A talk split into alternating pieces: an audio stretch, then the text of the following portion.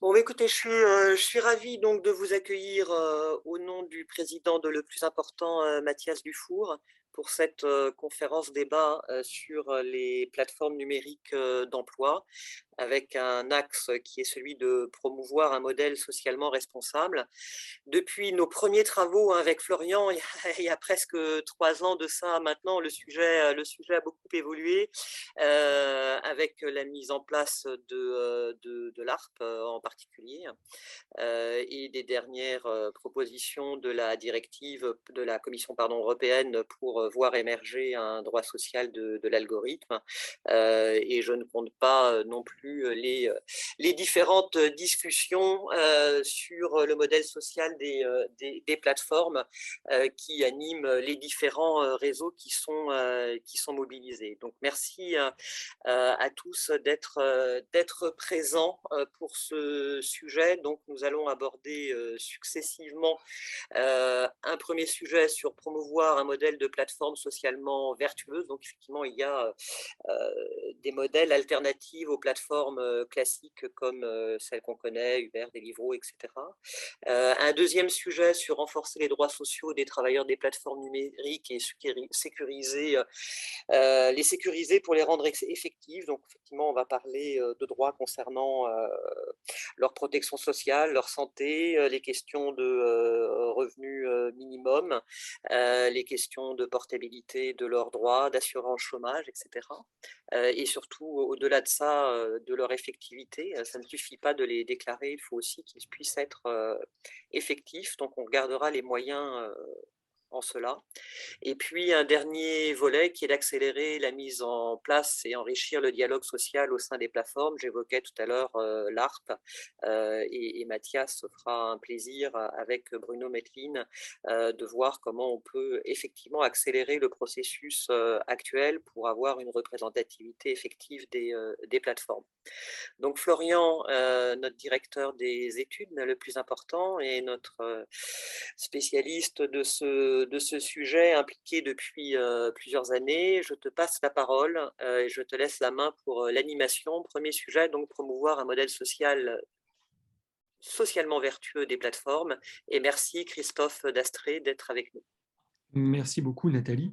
Je vais être de mon côté assez bref. Hein. Je vais parler une dizaine de minutes puis donner la parole à, Christophe Tessier pour qu'on puisse rapidement passer à l'échange général. Et pendant les, dix minutes pendant lesquelles je vais parler, peut-être recontextualiser de manière un peu générale euh, ce qui est en arrière-plan quand on évoque l'idée d'un modèle socialement vertueux. Parce qu'une de nos perspectives depuis le début, qui a toujours été aussi beaucoup défendue par, par Odile Chani, quand on parle de la question des plateformes, et en particulier des plateformes d'emploi, c'est une part de dire que ces, euh, ces, euh, ces, opérateurs, ces acteurs ne sont pas nécessairement aussi nouveaux qu'ils le font voir, qu'en réalité, ils s'intègrent souvent dans des activités qui existent depuis longtemps, dont la régulation est ancienne, qui ont déjà réussi à intégrer de nombreuses évolutions. Hein. Je veux dire, euh, de la même manière, tout ce qui était, on n'a pas attendu les plateformes pour réguler le transport de personnes.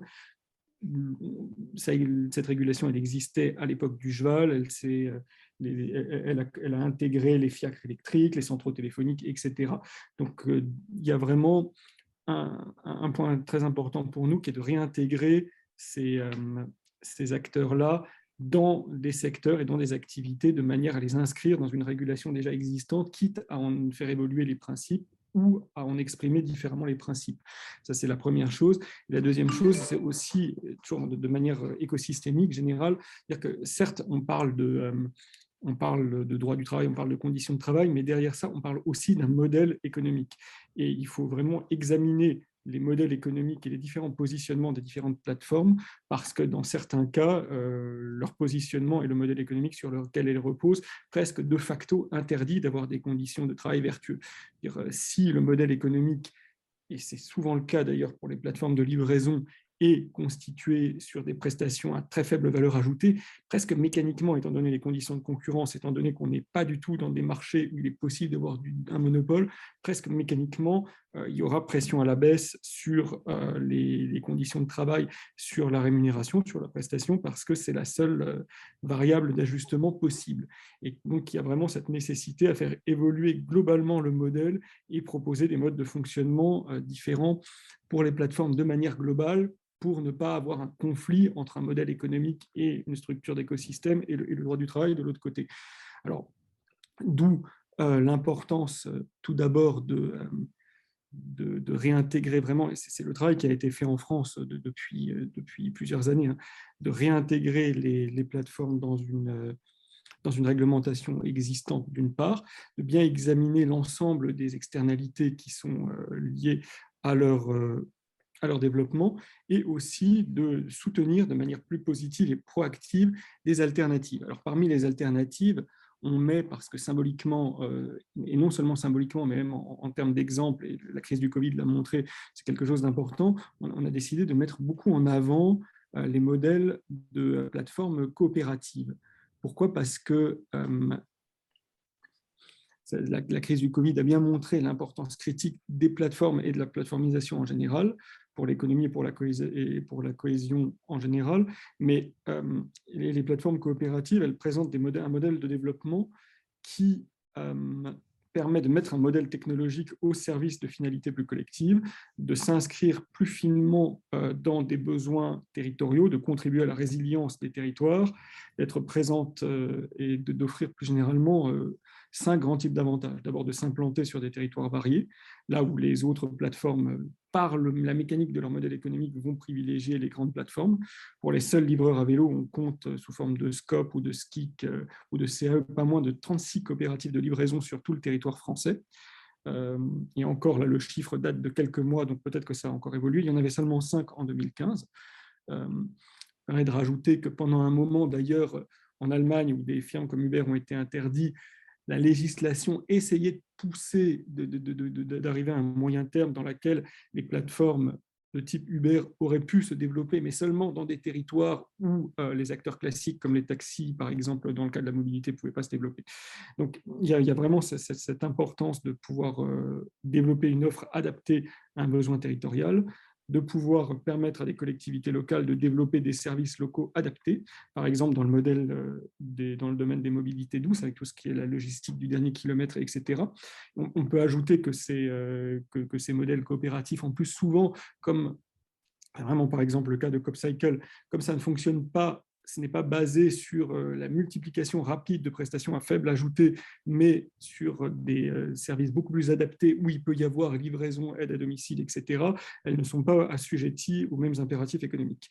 En même temps, leur mode de gouvernance en tant que plateforme, euh, en tant que coopérative, justement, est plus propice au contrôle citoyen, donc à la coopération et avec les citoyens et avec les collectivités locales, et de manière plus globale, euh, elles permettent de, euh, de modifier la dynamique concurrentielle du marché des plateformes.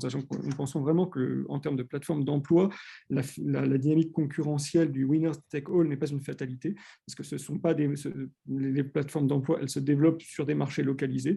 Donc il y a vraiment la possibilité de promouvoir des alternatives, d'avoir une diversité de modèles et de formes, mais à condition d'avoir un soutien derrière. Et euh, il nous semblait très important d'amplifier de, d'amplifier les mesures et les initiatives qui sont déjà de fait, car plusieurs difficultés euh, limitent pour le moment le développement des plateformes coopératives. Alors, pour les aider, il y a déjà eu depuis 2018 la mise en place d'un fonds d'investissement participatif et de l'incubateur CopVenture, mais euh, malgré tout, ces plateformes ne disposent pas encore des mêmes opportunités pour, pour mobiliser des fonds que les plateformes capitalistiques. Donc, euh, il y a vraiment d'une part cette, idée de développer un ensemble d'instruments publics, à la fois en termes de financement et en termes de, type de partenariat et d'accès aux données aussi, pour euh, développer beaucoup plus nettement euh, ce modèle-là. Ça, ce qui est une première, ce qui est une première, ce une première étape. Nous, de notre côté, ce que, ce que nous préconisons depuis longtemps, c'est qu'une mission qui aurait, qui, de, notre idée, serait interministérielle, permettre d'établir une cartographie des acteurs dans ce domaine d'estimer leur taille, euh, le nombre de travailleurs qu'elles mobilisent, d'identifier les facteurs de frein à leur essor, d'estimer le potentiel de développement de ces plateformes en précisant les impacts attendus et le développement sur l'économie des, territoires, de, de manière à construire un véritable cadre structuré d'action publique pour soutenir leur effort. Et en précisant aussi des objectifs et des conditions à respecter pour que cette intervention soit pertinente et efficace, pour qu'elle ne brise pas non plus les règles concurrentielles. Et euh, donc, pour nous, nous, pensons vraiment qu'il est important de, développer ces modèles-là, d'une part, et euh, d'autre part, euh, il est aussi extrêmement important de faire en sorte que de, euh, alors je vois ce qu'il y a écrit sur le doc qu'on m'a transmis, mais je trouve que ça ne relève pas de ma partie. Donc, je, euh, qu'il est globalement euh, important vraiment, et c'est déjà d'ailleurs l'esprit général qui, qui, préside depuis plusieurs années, d'inscrire, euh, de faire en sorte d'inscrire au maximum l'activité des plateformes dans, dans un secteur, dans un secteur d'activité, et d'organiser l'ensemble des négociations de manière à ce qu'il n'y ait pas rupture de concurrence et qu'il n'y ait pas éclatement et qu'on pense bien les plateformes non pas comme des intermédiaires technologiques, mais à partir des, euh, métiers euh, et des, activités qu'elles reprennent. C'est vraiment, euh, je, pense qu'à ce sujet, je peux, je peux laisser Christophe Tessier directement répondre, je pense. Tu n'as pas le son. Très bien, oui, ça y est, remis. bonjour, bonjour, bonjour, Florian, bonjour à tous, bonjour euh, Nathalie, bonjour Inde.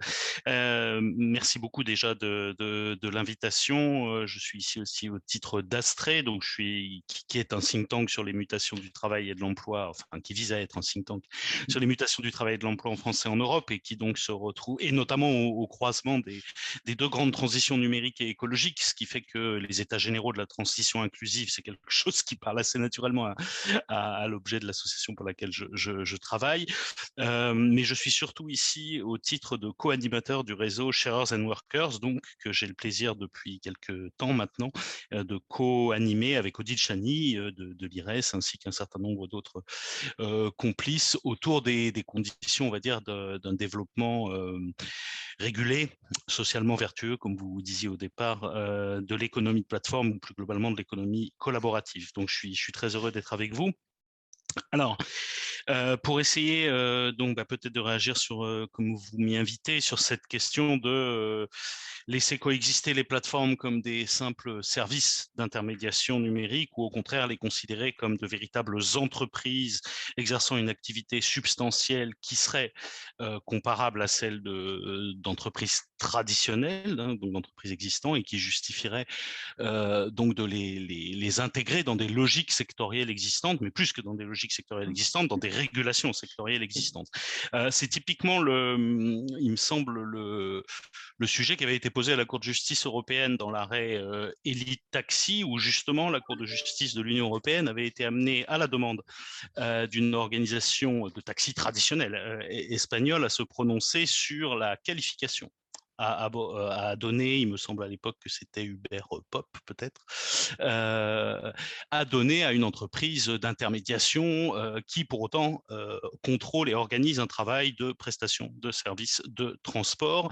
Et euh, la Cour de justice de l'Union européenne avait, sur la base d'un certain nombre d'indices, considéré qu'en dépit du fait qu'il s'agissait d'une plateforme qui intermédiait une, une, demande de transport et une offre de, de, de transport, compte tenu de la manière finalement dont euh, elle opérait euh, dans le secteur, elle devait être considérée à l'instar d'une entreprise de transport classique et donc être soumise aux régulations sectorielles, en l'occurrence d'autorisation d'activité, me semble-t-il, hein, de mener l'activité de transport euh, telle qu'elle s'appliquait aux entreprises de transport classiques. Donc, ça a évidemment un sens de se poser cette question-là, c'est ma première réaction, et on peut, et on peut sans doute dans cette, dans cette, dans cette perspective-là, arguer du fait que les plateformes ou un certain nombre de plateformes de travail, de plateformes numériques de travail, ne sont pas des simples intermédiaires de la société de l'information, de simples prestataires ou intermédiaires de services digitaux, d'une certaine manière, mais au contraire de véritables entreprises.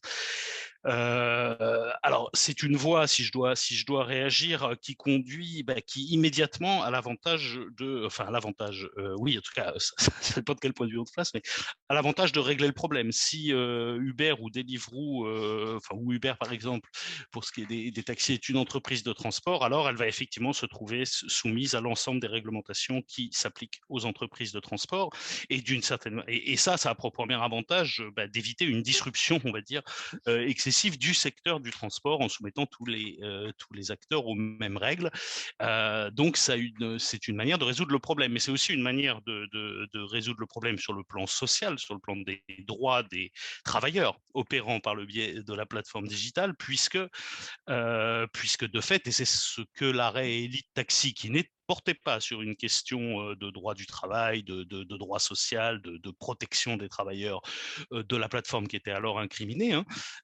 mais en tout cas, le raisonnement qui était tenu par la Cour de justice de l'Union européenne conduisait mécaniquement à se demander si la plateforme digitale, dès lors qu'elle était une entreprise de transport, n'était pas aussi naturellement et de ce même fait un employeur, ce qui conduisait à lui appliquer finalement ou anticiper la possibilité de lui appliquer l'ensemble de la législation sociale et de la législation du travail qui peut s'appliquer aux travailleurs salariés. Donc, c'est une manière de, résoudre le problème. Il me semble néanmoins que c'est pas, et donc c'est une manière d'envisager effectivement la, problématique. bon, pourtant, il me semble pas que c'est la voie qui a été qui, a été suivie de manière récente dans le contexte français et, d'ailleurs et, même et même au-delà, puisque si l'on, puisqu'il s'agit plutôt, si je si je résume, me semble-t-il, notamment dans l'ordonnance de, de, 2021 sur l'organisation, la mise en place d'une représentation des salariés dans un niveau sectoriel pour les plateformes de créer de nouveaux secteurs d'activité les plateformes prestant, enfin opérant, permettant la fourniture d'un service et en fixant le prix dans le secteur de la conduite avec chauffeur et dans le secteur de la livraison de, biens par véhicule motorisé ou pas. Donc, du coup, je ne suis pas sûr que finalement, cette proposition me semble faire sens sur le fond d'une certaine manière.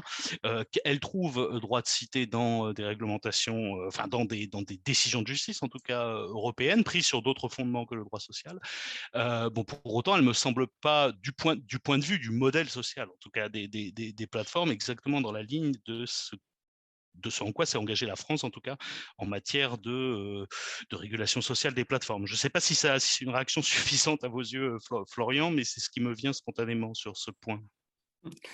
Moi, il, me semble que, que la France était quand même à mi-chemin parce qu'il y, a quand même tout mmh. de la loi de la loi Thévenoud, de la loi Grand Guillaume d'une part. Oui, bien sûr. Et puis, euh, bon, vous, parliez de l'arrêt, tu parlais de l'arrêt euh, qui, qui, était fin 2017 de la Cour de justice de l'Union européenne, mais à la même époque, le Conseil d'État aussi, dans son rapport, je crois puissances publiques et plateformes de mmh, mmh. libéralisation, a recommandé vraiment euh, l'unicité du droit applicable à une activité, qu'elles sont ou non numériques. C'est-à-dire qu'il y a quand même un principe qui est posé.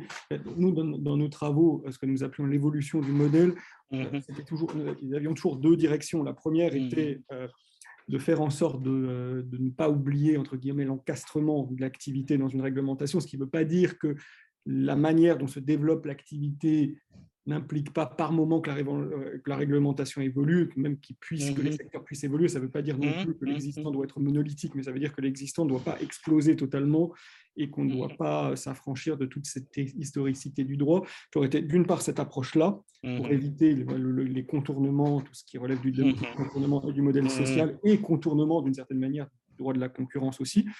Vraiment, derrière aussi, l'idée assez forte de dire...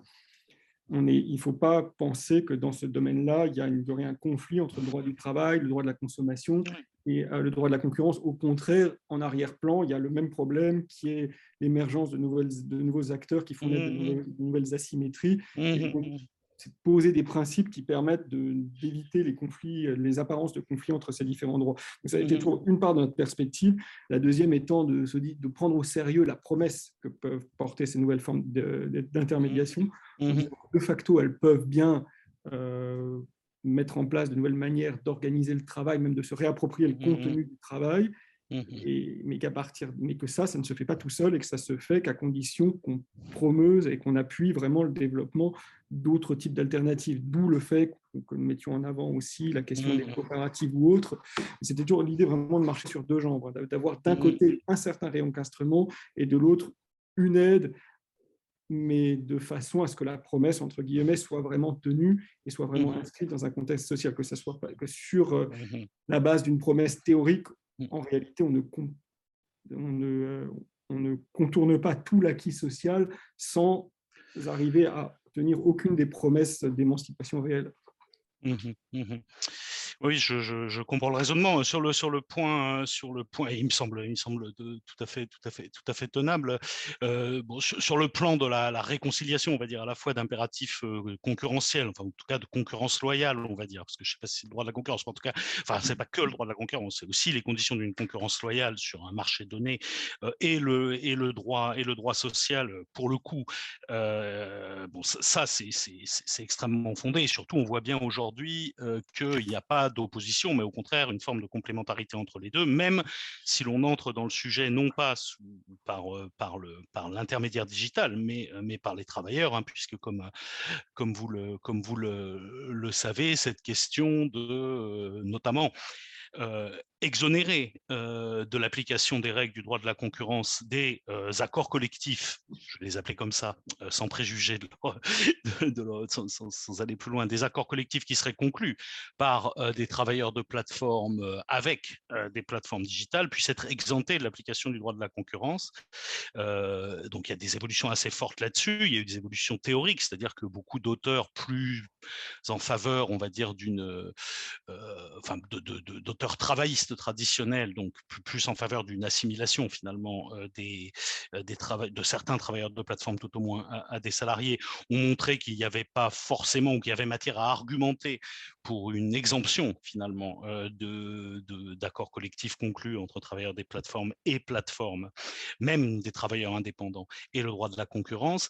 et puis, et puis on sait que la, Commission européenne a lancé une consultation publique sur la question justement dans d'aboutir à définir des, guidelines, hein, des, lignes directrices pour favoriser une exemption finalement euh, de ce type d'accord du, côté travailleurs des plateformes. Donc, du coup, on voit bien que, et ça fait droit à ce que, ce que vous dites, je crois, qu'il euh, y, a, effectivement un, un dépassement hein, de ce qui pourrait être de manière un peu brutale, être vu comme une opposition entre les impératifs concurrentiels et les impératifs sociaux. Et ça, c'est, il me semble, un, soutien de plus aux, propositions que vous, que vous, euh, que vous, formulez. Euh, alors ensuite, euh, sur, le, sur, le, deuxième point, donc prendre, prendre au sérieux ces nouvelles formes d'intermédiation et donc finalement promouvoir des alternatives qui seraient plus vertueuses par définition. C'est un peu le, deuxième point, il me semble. il est bien. Alors, je, moi, moi c'est une réaction un peu spontanée. il est clair me semble-t-il, que, vous le disiez au début, enfin, ou tu le disais au début, que le modèle économique des plateformes, on va dire, capitalistiques, des grandes plateformes, peut s'avérer de facto assez contraire par définition, enfin en tout cas, ou de facto empêcher euh, ou conduire, enfin empêcher la mise en place de bonnes conditions de travail et notamment de niveau de rémunération, euh, de niveau de rémunération suffisant. Euh, et donc ça peut justifier de, rechercher des alternatives du type du type coopérative, du type oui, forme coopérative d'association de, travailleurs qui seraient des alternatives capitalistiques. Alors, j'ai juste une, une réaction là-dessus, c'est que c'est sans doute, sans doute vrai. il est bien clair que, que et d'ailleurs dans, tous les débats sur la, qualification à accorder au statut des, des, des, personnes recourant à des plateformes digitales, hein, salariés ou travailleurs indépendants, l'argument des impacts euh, d'une assimilation au salariat de ces travailleurs sur le modèle économique même des plateformes est un obstacle qui a été avancé par les plateformes elles-mêmes, hein, euh, donc euh, ce, qui, ce, qui irait, ce qui irait dans votre sens. En même temps, il me semble que dans les évolutions promues au niveau européen avec la proposition de directive qui a été, qui a été mise en circulation, on va dire, en, en décembre dernier, mais aussi en France, au travers des régulations qui se sont construites ou qui se construisent progressivement sur le terrain social s'agissant des, des, plateformes, des plateformes numériques, on n'a pas renoncé me semble-t-il, à, à, promouvoir un modèle socialement vertueux des grandes plateformes capitalistique dans un, dans, un second temps. Donc, euh, j'allais peut-être trop loin, mais j'entendais dans ce que vous disiez que finalement, on valait mieux laisser tomber cette piste et puis euh, se concentrer. Non, hein, d'accord. C'était. Il y a toujours eu deux. Euh, il, y a, trois grandes, il y a toujours eu trois grands axes dans ce qu'on propose. Mmh. Il y a d'une part cette intégration quitte avec des adaptations à la régulation. Mmh. Alors ensuite, ce qui implique une chose assez claire, c'est que une fois qu'il y a cette intégration, que les, effets de distorsion sont abolis, mmh il y a des modèles qui sont viables et d'autres pas. Mmh. Il, y a, des modèles dont on peut dire tout simplement ils ne sont pas viables sans dumping, et dans ce cas, il faut ne pas hésiter à les abandonner, à, les tuer, hein, pour le dire sérieusement. Il y en a d'autres, et oui, il y en a d'autres. Soit ils sont viables, soit ils sont viables avec une évolution, qui peut être par exemple une évolution en termes d'enrichissement de services. Euh, Uber même, c'est mmh. toujours ce qu'ils mettent en avant, c'est que leur modèle ultime, c'est ça. À part par la, plateforme de mobilité, en réalité, ils créent un hub de données mmh sur lequel ils vont greffer un ensemble d'apps. Donc on va voir, et d'ailleurs, Uber apparemment maintenant commence à, être rentable. Il y a, d'une part cette idée de voir que certains de ces modèles sont soluble dans une régulation plus stricte, sous réserve de d'évolution et d'évolution vers des modèles plus riches en services. Il faut voir à mm. quel prix, il faut voir lesquels, peut-être dans des conditions où les, euh, peut-être dans des conditions de développement mm-hmm. moindres, mais il y a ça. Mais et d'autre part, euh, il y a l'idée, malgré tout, de ne pas abandonner la question des coopératives, mmh. d'autant qu'on a vraiment pu voir pendant la crise du Covid beaucoup de ces activités plateformisées, en réalité, mmh. le modèle mmh. même d'intermédiation était très important pour assurer, ne serait-ce que la vie collective, on pour des choses très, très, très, petits villages, livraison des personnes âgées ou autres, on avait besoin de l'outil. Mais mmh il mmh faut donc développer ça. Mais pour euh, encore, on a besoin de l'outil, mais pas forcément dans les mêmes conditions techniques. D'ailleurs, c'est pas seulement.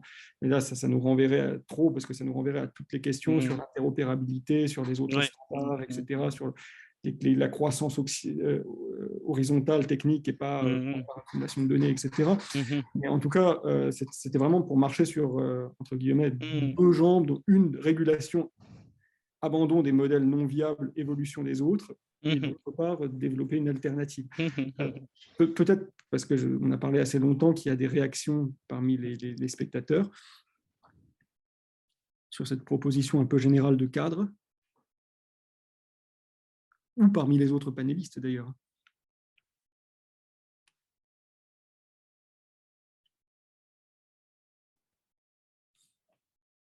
Ne soyez pas timide.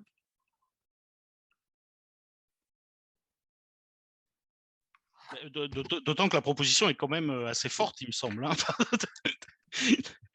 et, pour le coup, assez engagée. disons, il y a, euh, je pense que même, même si on essaie de se mettre dans la logique euh, gouvernementale de développement de l'emploi, on mm-hmm. peut dire assez fermement qu'il n'y a aucune plus-value d'aucune sorte à laisser se développer de l'emploi non qualifié et mm-hmm. trop d'externalités bien au-delà même d'ailleurs de, de, des personnes concernées, de, l'externalité sociale, mmh, il faut que vraiment euh, le, prétexte du développement de l'emploi ne mmh, justifie pas l'assouplissement des règles. Mmh, on a intérêt à développer. En plus, ce ne sont pas le type d'activité dont on peut se dire qu'on a vitalement besoin de champions dans ce domaine-là, quitte à assouplir d'abord la réglementation. Enfin, c'est des activités très ancrées dans du tissu local.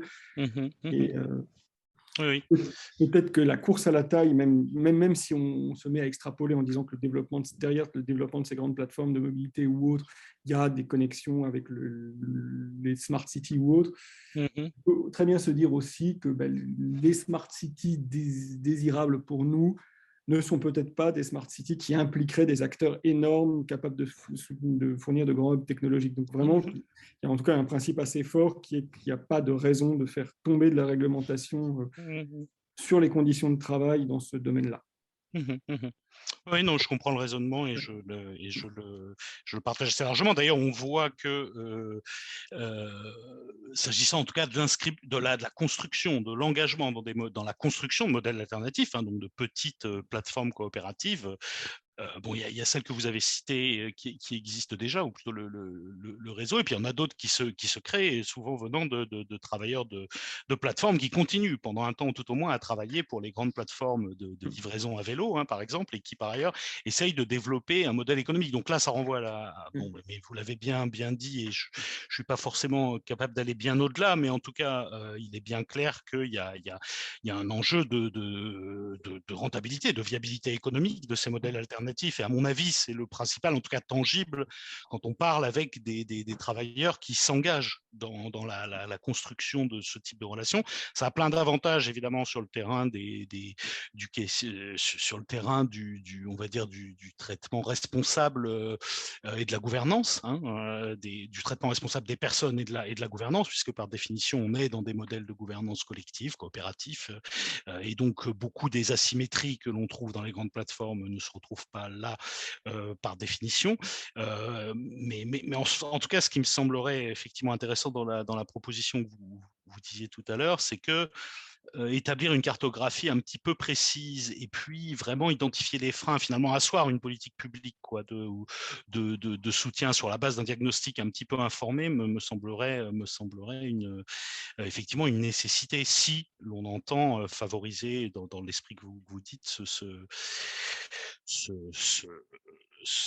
cette économie de plateforme alternative quoi je vais, je vais dire ça je vais dire ça je vais dire ça comme ça euh, mais en tout cas, il y a matière, il y a, des, il y a, des, envies et il y a aussi une certaine capacité entrepreneuriale, pour le coup, il me semble, d'un certain nombre de travailleurs de plateformes qui ont fréquenté mmh. euh, ou continuent de fréquenter les, plateformes capitalistiques, euh, mmh. que, les grandes, et que ça, c'est pas rien non plus.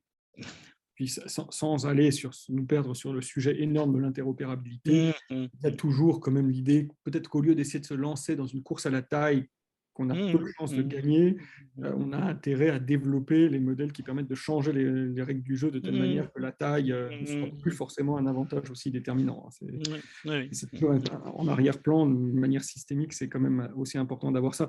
Même si je ne sais pas ce que dit le, le, ou la maîtresse des horloges sur euh, notre débat, mais on va, voir dans les stades suivants. Là, on parle de manière assez générale des modèles, parce que c'est dur de parler des droits sans les modèles, mais malgré tout, le, le, le pivot central, c'est quand même la question des droits et des modes de négociation et de la représentation. Mmh, à partir mmh. de là, c'est ça le moteur même de l'évolution euh, mmh. euh, du modèle euh, et du fonctionnement. Effectivement, c'est lié, quoi, de toute façon. Je ne sais pas, Nathalie. Je suis là. Je vous écoute avec la plus grande attention et je me dis, sans épuiser le, débat, en tout cas, vous avez euh, euh, avancer sur euh, cette proposition autour d'un échange euh, nourri.